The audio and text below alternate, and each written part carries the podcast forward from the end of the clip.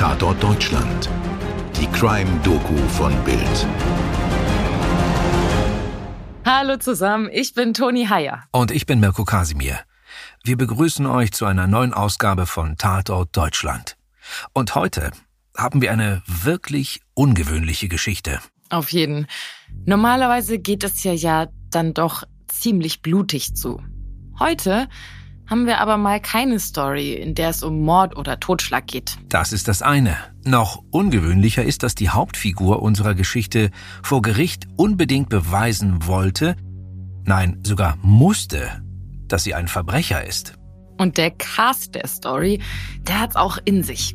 Unter anderem treten auf Jan Vermeer, das ist einer der berühmtesten Maler aller Zeiten, also das Bild von ihm, das Mädchen mit den Perlenohrringen, das hat jeder bestimmt schon mal gesehen. Unter anderem mit dabei Jesus beim Abendessen, Hermann Göring und Han van Mecheren. Und mit dem fangen wir am besten an. Denn das ist der Mann, der vor Gericht verzweifelt seine Schuld beteuerte.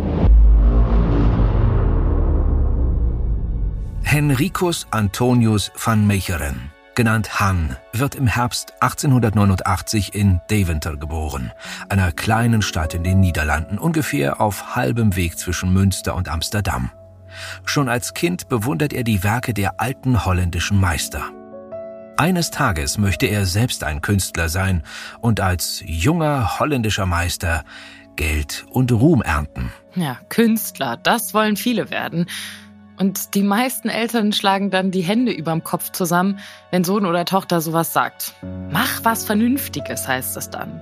Meine Mutter hat immer gesagt, Junge, lass das, das ist brotlose Kunst. Naja, wir sehen, wo wir heute stehen. Und genauso ist es auch hier. Denn Hans Vater drängt ihn zu einem Architekturstudium. Und Han lässt sich widerwillig darauf ein. Architektur, das muss für ihn so ziemlich das Schlimmste gewesen sein. Also weil man da ja technische Zeichnungen anfertigen muss mit Lineal und gespitzten Bleistift, super penibel und sauber alles. Das ist ungefähr so, als wenn man jemandem, der Balletttänzer werden will, ihn dann dazu zwingt, den Stechschritt einzuüben. Dieses Bild ist wirklich schrecklich, Toni. Dazu studierte er noch ausgerechnet in Delft, der Geburtsstadt eines seiner ganz großen Helden. Jan Vermeer. Der wurde 1632 in Delft geboren, blieb zu seinen Lebzeiten jedoch relativ unbekannt, ist heute aber einer der berühmtesten niederländischen Maler. Während seines Studiums lernt van Mecheren die Kunststudentin Anna de Vogt kennen. Die beiden heiraten im April 1912 und noch im selben Jahr wird ihr Sohn Jacques geboren. Ein Jahr später bricht Han sein Architekturstudium ab, um stattdessen an einer Kunstschule in Den Haag zu studieren. Er macht sein Diplom und beginnt zu unterrichten. Er arbeitet als Assistent eines Professors für Kunstgeschichte und verkauft eigene Zeichnungen unter anderem als Weihnachtskarten und Poster. 1915 kommt ein zweites Kind zur Welt, Pauline. Und 1917 eröffnet Han van Mecheren in Den Haag eine erste Ausstellung seiner Werke und hat riesigen Erfolg. Daraufhin wird er in eine sehr exklusive niederländische Gesellschaft von Malern und Schriftstellern aufgenommen. Der Haagse Kunstkring. Aber das Glück bekommt bald Risse. 1923 lassen sich Anna und er scheiden. Die Gründe dafür sind seine Untreue und seine Trinkerei. Und damit ist Hahn solo. Sorry. Den konntest du dir nicht verkneifen, ne? Ja, Entschuldigung. Da bin ich nicht drumherum gekommen. Und eigentlich ist es auch gar nicht wichtig, ob er nun Solo bzw. Single ist. Als Maler ist er jedenfalls ziemlich erfolgreich. Naja, zumindest was das Finanzielle angeht. Er malt Porträts und volkstümliche Bilder mit Titeln wie Junger Hirsch oder Straßensänger und sie verkaufen sich super. Sein Stil orientiert sich dabei sehr an dem von ihm so verehrten alten Meistern. Das gefällt dem Publikum. Die Kritiker und die Kollegen, die hassen es. Für sie produziert Van Mecheren nichts anderes als puren Kitsch. Van Mecheren überwirft sich mit der Szene. Er betrachtet sich als verkanntes Genie und in ihm reift ein Plan. Wenn man seine Gemälde im Stil der alten Meister als Kitsch verteufelt, dann wird er ihnen eben seine Gemälde als verschollene Werke der alten Meister selbst unterjubeln. Ja, wollen wir doch mal sehen, ob sie immer noch Kitsch krakeelen, wenn sie glauben, es mit einem echten Gemälde aus der ganz großen Zeit der niederländischen Malerei zu tun haben. Mit einem echten Vermeer. Vermeers Stil hat er schon lange studiert. Jetzt perfektioniert er seine Technik. Er mischt seine eigenen Farben und verwendet ausschließlich Zutaten, die zu Vermeers Zeiten üblich waren. Er fertigt in Handarbeit Pinsel aus Dachsa an, wie Vermeer sie verwendete. Ein großes Problem ist, dass Ölgemälde sehr, sehr langsam trocknen. Dadurch ist es noch lange möglich festzustellen, ob ein Bild wirklich im 17. Jahrhundert gemalt wurde oder vielleicht erst vor 20, 30 Jahren. So lange will Hahn van Mecheren natürlich nicht warten. Er entwickelt nach vielen, vielen Experimenten eine eigene Technik, bei der er den Farben Spuren von Bakelit beimischt und sie dann in einem Pizzaofen backt. Ein echter Pizza-Vermehr, das gefällt mir. Was Vermeer für Han so interessant macht, ist, dass von ihm nur wenige Gemälde bekannt sind. Gerade einmal 37 Stück. Von Rembrandt sind zum Beispiel noch etwa 350 erhalten. Und so glauben viele, dass es noch viel mehr Vermehr, Vermehrse, Ver, Vermehre? Was ist der richtige Plural? Ach egal, also Bilder von Vermehr geben muss, die vielleicht einfach noch nicht entdeckt sind. Wirklich genial ist aber noch ein anderer Gedanke. Han van Meecheren beschließt, ein Werk zu schaffen, das sich von allen anderen Vermehrs unterscheidet. Ein Werk, das angeblich aus einer früheren Schaffensperiode des Malers stammt, aus der keine Bilder überliefert sind. Das ist wirklich super clever von ihm. Würde er ein Werk im Stil von Vermeers sozusagen Greatest Hits fälschen, also im Stil von zum Beispiel Mädchen mit dem Perlenohrring oder Dienstmarkt mit Milchkrug, dann würde jeder kleine Fehler, jede kleinste Abweichung von Vermeers Stil sofort auffallen. Wenn die Leute aber glauben, dass es ein Werk aus einer anderen, bisher unbekannten Phase Vermeers ist, dann könnte man jede Abweichung ja genau damit begründen. Ein wirklich sehr kluger Schachzug. Und Hahn überlässt nichts dem Zufall. Er studiert die Bücher eines der berühmtesten Vermeerexperten, Dr. Abraham Bredius. Der hat die Theorie aufgestellt, dass Vermeer früher religiöse Gemälde gemalt haben müsse, bevor er seinen eigenen Stil und seine eigenen alltäglicheren Themen fand.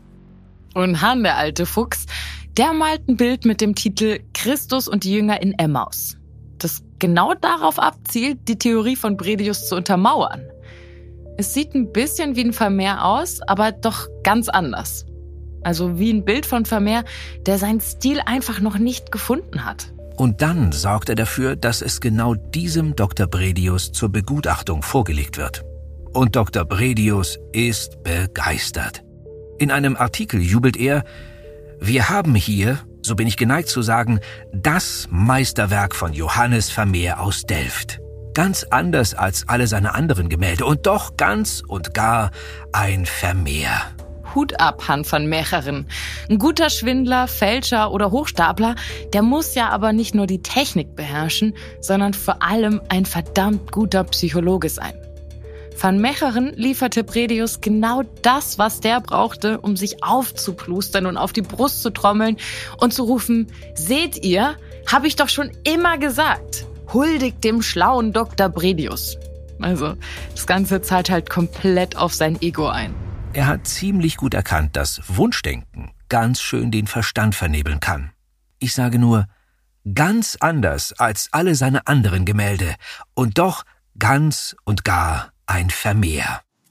Ja, das ist ein bisschen wie, als würde ich sagen, guck mal, Mirko, wie rund das ist. Ganz eindeutig ein Viereck. Es gibt ein paar Experten, die Zweifel an der Echtheit haben oder sogar offen von einer Fälschung sprechen, aber Bredius Expertise überstrahlt alles. Das größte Kunstmuseum Rotterdams kauft 1937 Christus und die Jünger in Emmaus für 550.000 Gulden. Das entspricht ungefähr 4 Millionen Euro heute. Mit seinen eigenen Bildern, also dem Kitsch, ist von mehreren zu einigem Wohlstand gekommen. Mit den Fälschungen aber, da wird er richtig, richtig reich. Oh, und natürlich wagt es niemand, den angeblichen Vermehr als Kitsch zu bezeichnen. Und weil das so gut lief, fälscht Han van Mechelen munter weiter und bleibt dabei seiner Methode treu, Bilder zu malen, die ganz anders aussehen als alle anderen Vermehrs. Mit Bredius im Rücken fällt es umso leichter, die neuen Fälschungen als echt anerkennen zu lassen und für viel Geld zu verkaufen. Und einer seiner Kunden wird Hermann Göring. 1942 sind die Niederlande von Deutschland besetzt. Über den Kunsthändler Alois Miedl verkauft er den Fake-Vermehr Jesus und die Ehebrecherin an den Reichsmarschall, Kunstliebhaber und Kriegsverbrecher. Sport ist nicht immer fair. Man muss durch, man muss das an die Seite legen und dann durchgehen. Aber was, wenn aus fair nicht nur faul, sondern ein Mordfall wird? Was scream, get the f out of Mars, get the f out of Mars. Das hier ist Playing Dirty, Sport und Verbrechen mit Lena Kassel und Daniel Mücksch. Ich und mein Partner in Crime schmeißen uns rein in die spektakulärsten Fälle, in denen Sport zu Verbrechen führt und umgekehrt. Hört rein, jeden Donnerstag ab 0 Uhr überall da, wo es Podcasts gibt. Bewertet uns gerne und vergesst nicht Playing Dirty zu abonnieren.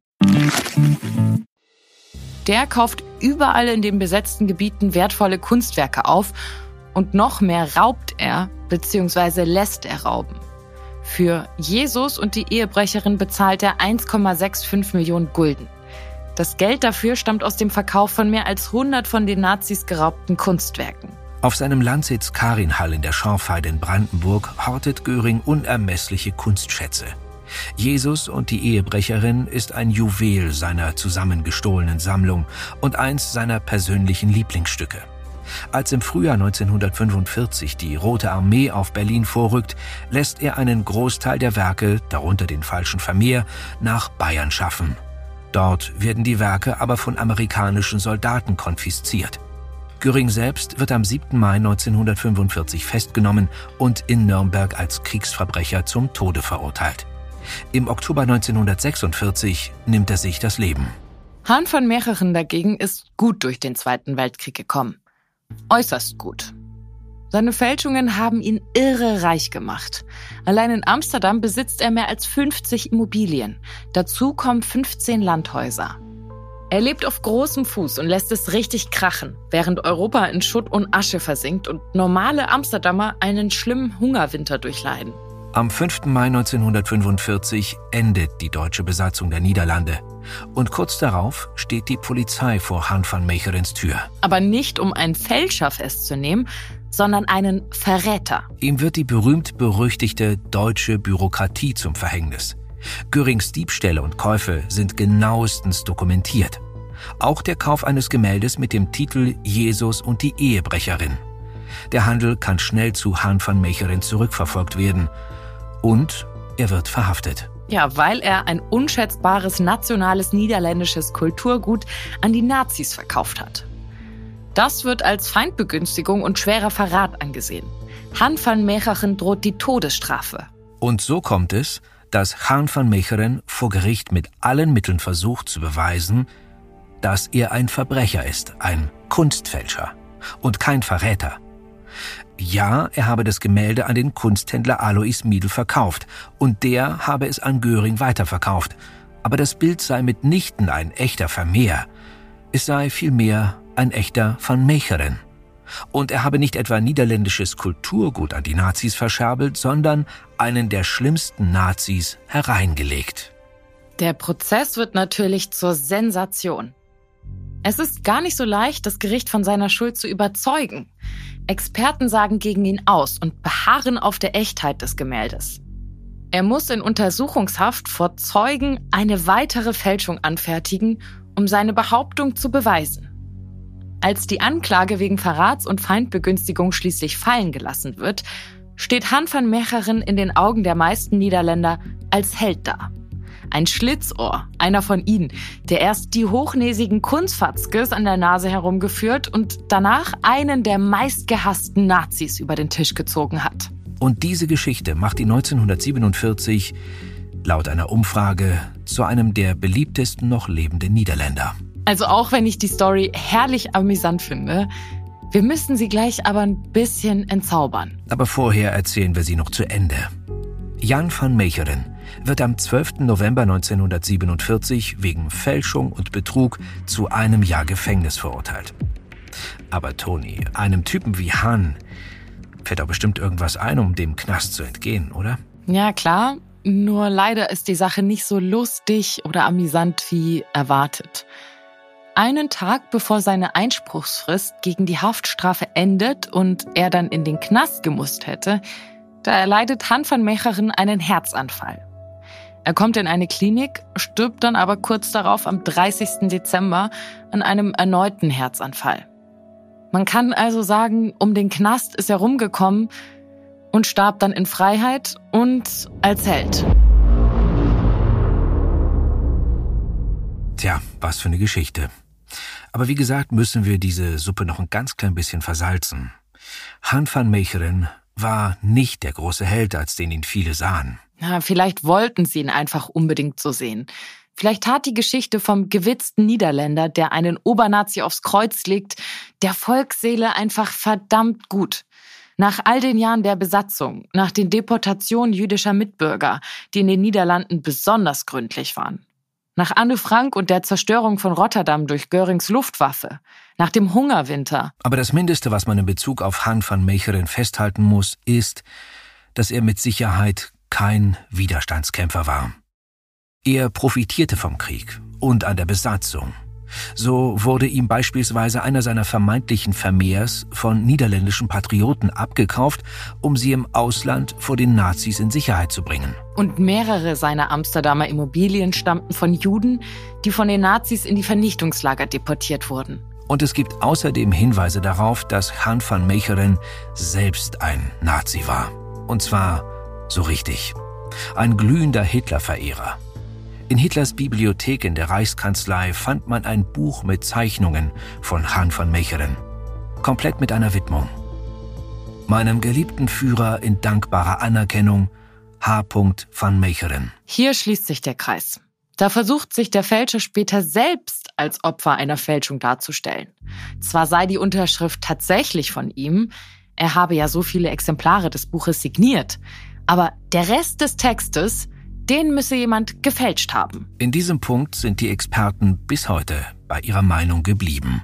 Die Widmung ist echt. Ja, aber, und damit kommen wir zum letzten Twist in dieser Story, die große und bis heute ungebrochene Popularität von Mecherens führte dazu, dass schließlich tatsächlich Werke von ihm gefälscht und dann für hohe Summen verkauft wurden. Also Fake van Mecherens.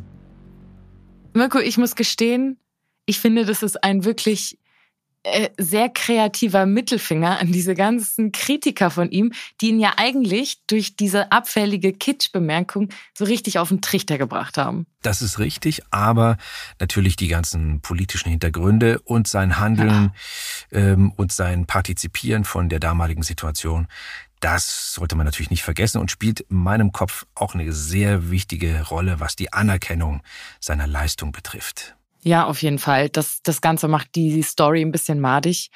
Aber ich glaube, das wäre auch eine Diskussion für sich, ist ja ähnlich wie, Richtig. muss man äh, Künstler und Musik zum Beispiel trennen. Da gibt's ja auch ganz viel Diskussion. Aber das ist nichts, was wir heute lösen müssen. Und damit sind wir am Ende unserer Geschichte angelangt.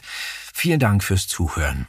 Die Geschichte eines der genialsten und berühmtesten Kunstfälschers aller Zeiten haben wir unter anderem erzählt anhand des Buches The Data Detective von Tim Harford, von Artikeln auf npr.org, thecollector.com und financialtimes.com. Danke fürs Zuhören und hoffentlich bis bald bei Tatort Deutschland. Eure Toni und euer Mirko. Dir hat diese Folge von Tatort Deutschland gefallen? Du bekommst von True Crime einfach nicht genug. Dann hör jetzt in unsere weiteren Folgen rein. Hier warten mehr als 200 spannende Fälle auf dich, wie das Verschwinden von Rebecca Reusch, der Prozess gegen O.J. Simpson oder die Entführung von Ursula Herrmann. Wir hören uns bei Tatort Deutschland.